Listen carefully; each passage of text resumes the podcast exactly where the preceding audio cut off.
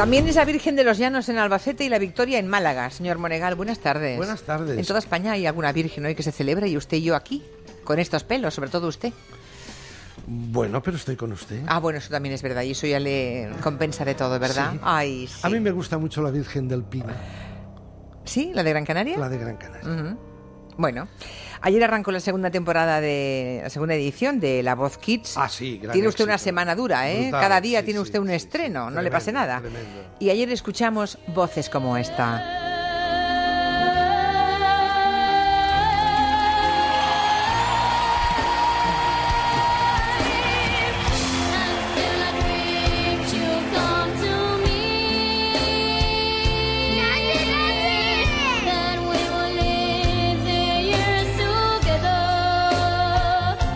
¿Qué, señor Monega? ¿Le gustó? I Dream a Dream, Sí. Los Miserables.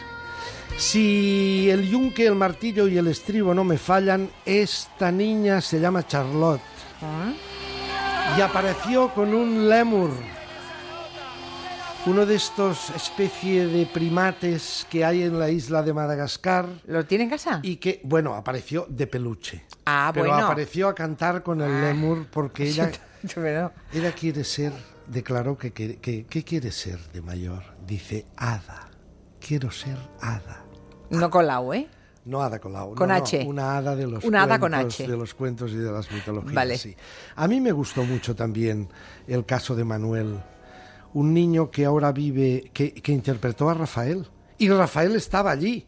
Le dieron la sorpresa, sorpresa de tener a Rafael allí, que habló con el niño. Manuel es un niño na- nacido en Kazajistán y que ahora vive, si no recuerdo mal, en Salamanca. Y cantó Yo soy aquel y tal. Bueno, a ver, de esta parte yo siempre digo lo mismo, es el segundo año que la segunda temporada de este programa. Eh, ya, bueno, yo celebro que, que de vez en cuando Telecinco se desvíen de la papilla habitual del Sálvame, el Deluxe, la Bollo, la, la señora eh, Esteban, en fin, toda esta historia y nos hagan un programa un poco distinto, ¿no? Bien. También arrancó en televisión. Lo único, lo único que quiero decir es que a mí mm, lo, que, lo único que me duele de este programa es cuando al niño se esfuerza, sale con toda la ilusión, o la niña Ah. canta y los coach, los, el jurado, No aprieta el botón. no se, no Ya, se, ya. ni se giran, Ya, ya, ya, ni ya. aprietan el botón y el niño se tiene que volver por donde vino. ¿no? Eso es lo que... Pero bueno, es, es, Es la dinámica es del concurso. dinámica del concurso. También arrancó en televisión española Carlos Rey Emperador. Ah, No sé tengo si- ganas de hablar con Juan Adrián Sens. ¿Porque le enganchó o no? Eh, no es eh, Isabel, ¿eh? Ya. A pesar de que es la misma productora y algunos actores repiten, como Cardenal Cisneros y demás. Eh, a ver, yo creo que en este primer capítulo, cuidado, esta gente sabe trabajar muy bien, ¿eh? Diagonal Televisión, Vas y Colocha trabajan bien, es aquello que llaman solvencia contrastada en cuanto a series, reconstrucción de escenarios, series de época, tal. Ahora, este primer capítulo, hay una invasión de personajes eh, de la época que si no eres Juan Adrián Sens, mm, te cuesta seguirlo, ¿eh? Te cuesta enterarte. Tienes que ir continuamente a los manuales de historia, decir, ¿este quién es? ¿Y esta quién es? Y este tal. A mí me... eh, em, el, el que hace, el, el muchacho, el actor que hace de, mm, de eso, de Carlos, rey emperador, que llega de Flandes y llega a un país que no conoce y todo lo demás, los líos con su hermano Fernando, que aspiraba a ser Fernando el, el rey de Castilla y Aragón y toda esta historia. Bueno, mm, Álvaro Cervantes se llama Carlos. Hay una escena final también discutible. ¿eh?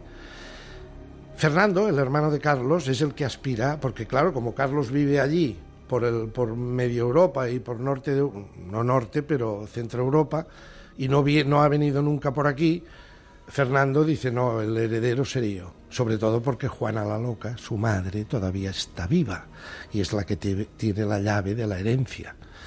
Y cuando llega el hermano Carlos, Fernando entra en cólera y empieza a pensar, bueno, a este le tengo que derrocar.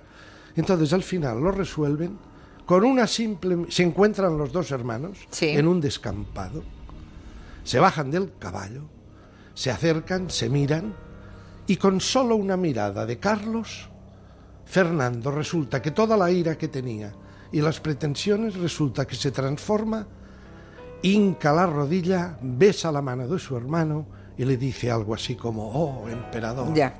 Le preguntaré a Adrián C, no se preocupe, que lo Pregúntele, este- Oiga, desde que hemos llegado... Este tránsito Sí, eh, es así, no bien, está bien. resuelto. Desde que hemos llegado tengo un montón de, mm, Dígame. de mensajes y de correos de oyentes que le preguntan su opinión. Bueno, y otros preguntan, en fin, nos, nos- nos dicen que les contemos que sabemos del lío que se llevan los Alcántara, fuera de la ficción. O sea, Pilar Punzano, Pilar Punzano. la actriz que hacía de hija, hija de Inés. Imanol Arias, Inés eso es, Alcántara. Inés Alcántara. Y eh, Imanol Arias. Bueno, hemos visto una carta, una carta íntegra de Pilar Punzano Bueno, que que- hemos leído. Es muy larga, pero lo que viene a decir Pilar Punzano que mm, bueno, que la han echado de manera improcedente. A ver, pero contemos la cosa desde el principio, señor Otero, si A ver, no le importa. cuente, cuente. Esta carta de Pilar Punzano viene por unas declaraciones de Imanol Arias, Sí, diciendo ante la nueva temporada de Cuéntame, diciendo que Pilar Punzano ya no estará, porque, y además dice, la última temporada estaba como ausente, Sí. algo así, viene a decir que estaba. Y entonces Pilar Punzano se siente aludida. se siente sí. aludida y empieza a cantar. Bueno, dice, mm, este señor que a la mayoría les parece entrañable jamás me preguntó cómo estaba en cinco años, no sabe nada de los delitos que han cometido contra los derechos de los trabajadores, la productora, o sí lo sabe. Le pedí claridad en la contabilidad, que restituyera el dinero que la empresa se quedaba por la cara de mi nómina y el resultado es que me acaban de echar de mi puesto de trabajo. Él prefiere ignorar la realidad de lo que pasa y opinar de los demás. Eso sí, qué poca clase. La verdad es que la carta es muy larga, cuenta como ayer llamó a Emanol y no consiguió hablar con él, pero sí habló con su mujer. Con su esposa, Con su sí. esposa y le sugirió que no se hiciera más daño a ella misma. Y dice Pilar Punzano, daño es trabajar en la serie de televisión de más éxito de todos los tiempos y tener que pedir dinero a mis amigos y familiares. para poder pasar, llegar a fin de mes. Brilláis con maquillaje en la cara, pero en el corazón solo tenéis telarañas, ha dicho Pilar Punzano. Hemos intentado hablar con Pilar Punzano, no la hemos localizado. Hemos intentado hablar con Imanol Arias, sí le hemos localizado y ha declinado la invitación de este programa. Dice que no quiere echar más leña al fuego y que aquí se queda la- el asunto. De esta carta ha quedado una frase de la carta de Pilar Punzano, Inés Alcántara en Cuéntame, ha quedado una frase que es, eh, eh, que es muy vistosa. Tienes, le dice a Imanol, tienes la lengua tan larga como las manos. Sí, porque les acusa de, de que los muchos millones que ha costado en tantos años, en 15 años la serie, se lo han repartido entre cuatro o cinco.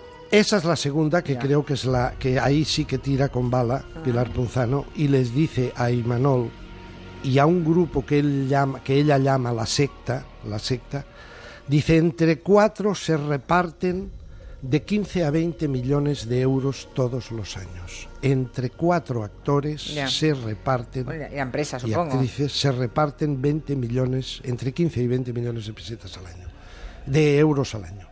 Eh, ahí está, ahí está. Estamos hablando de una televisión pública, ¿eh?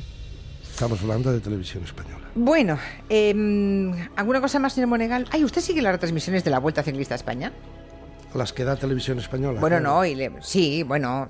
eh, En la radio se refiere. la radio, hay fragmentos y hay cortes en la radio. Se lo digo porque. mm, La que- radio no es mi, no es mi Ya, ya, ya lo sé, ya lo sé, ya lo sé.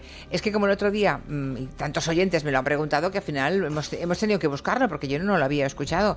Eh, ¿Sabe José María García? Hombre, el butanito. José María García, el gran. José María García, Sí. pues que me, que me envió un recado. Se ve que el otro día se presentó en el final de etapa de la Vuelta en Marbella con los compañeros de Onda Cero y bueno, pues estuvo charlando en, en Radio Estadio. Con Y- Ares. Sí, y, sí, y, y me envió un recado, escuche. y sobre todo decirle a doña Julia, yo en mis tiempos tuve que tener unas luchas tremendas, pues eran dos también, dos de los primeros espadas, con Luis del Olmo, que no entendía la duración de los servicios Y informativos. Encarna Sánchez. Te queda, te queda un minuto, José María. mi amigo Luis y Encarna, Claro. ya fallecida.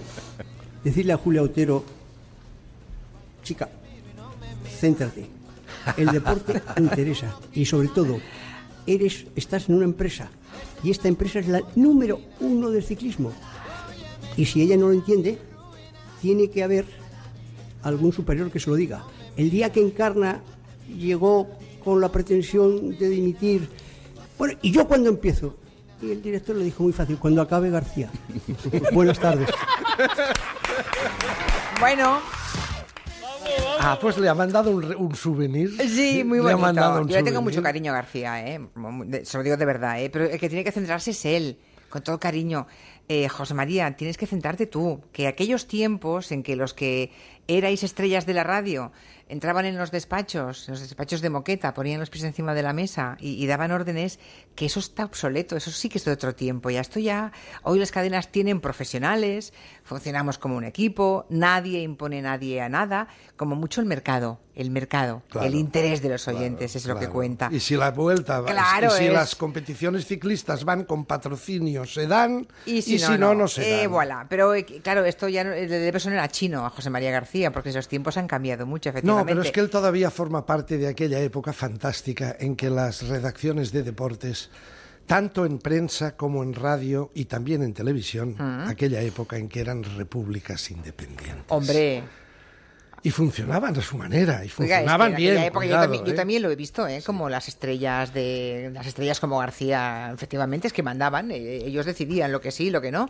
Son, son otros tiempos, ya lo entiendo, son otros tiempos. Permítame Bueno, solo una ah, déjame que pincelada. le diga, pero si quiere venir al programa, yo encantada de hacer una Claro, entrevista. que venga. Yo de ciclismo no sé nada, pero de cualquier otra cosa le puedo entrevistar porque él tiene una lengua Y tan afilada y tan mm, tan eh, rauda y veloz que le sugiero que venga aquí y, le, que y nos hablamos y que nos ilumine de del que más que del ciclismo, que es un arte muy noble, Sí. que, nos, que nos hable de los despachos del fútbol o de la política.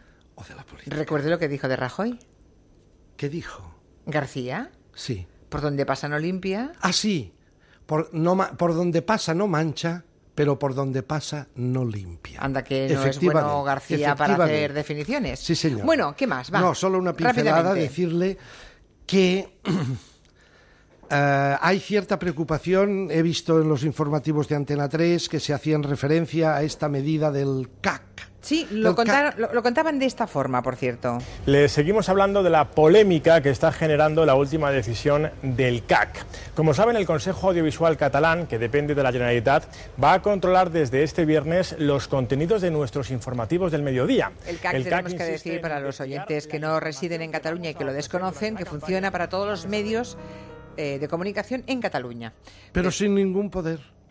Claro, A ver, que eh, con- controlar pueden controlar. pero- Conte- p- contémoslo bien, el CAC es un invento que se inventan, perdonen la redundancia, aquí en Cataluña, en donde cada partido político coloca ¿Eh? a uno de sus hombres en el mundo de la comunicación y mm, graban programas y tienen un archivo en ese sentido fabuloso y fantástico y en donde hacen recomendaciones a las cadenas de televisión y de radio que emiten en Cataluña y para Cataluña.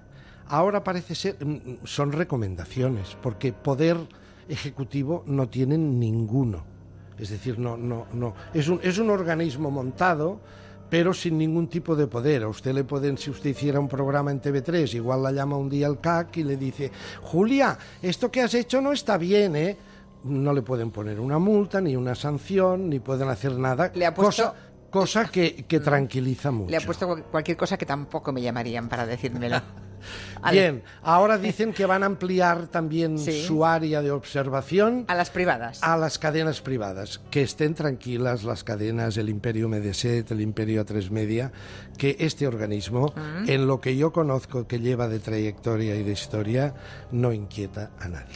Ahora, la pregunta es, ¿van a invertir más con más personal para controlar a más medios? Bueno, es una forma de dar caballos a los indios. ¿A cargo de quién? ¿Quién paga eso? Cada indio necesita un caballo. Ya. Entonces hay que crear organismos para un poco. Ya, ya, eh, ya, ya. Ale, hasta mañana, que es tarde. Adiós. Adiós. En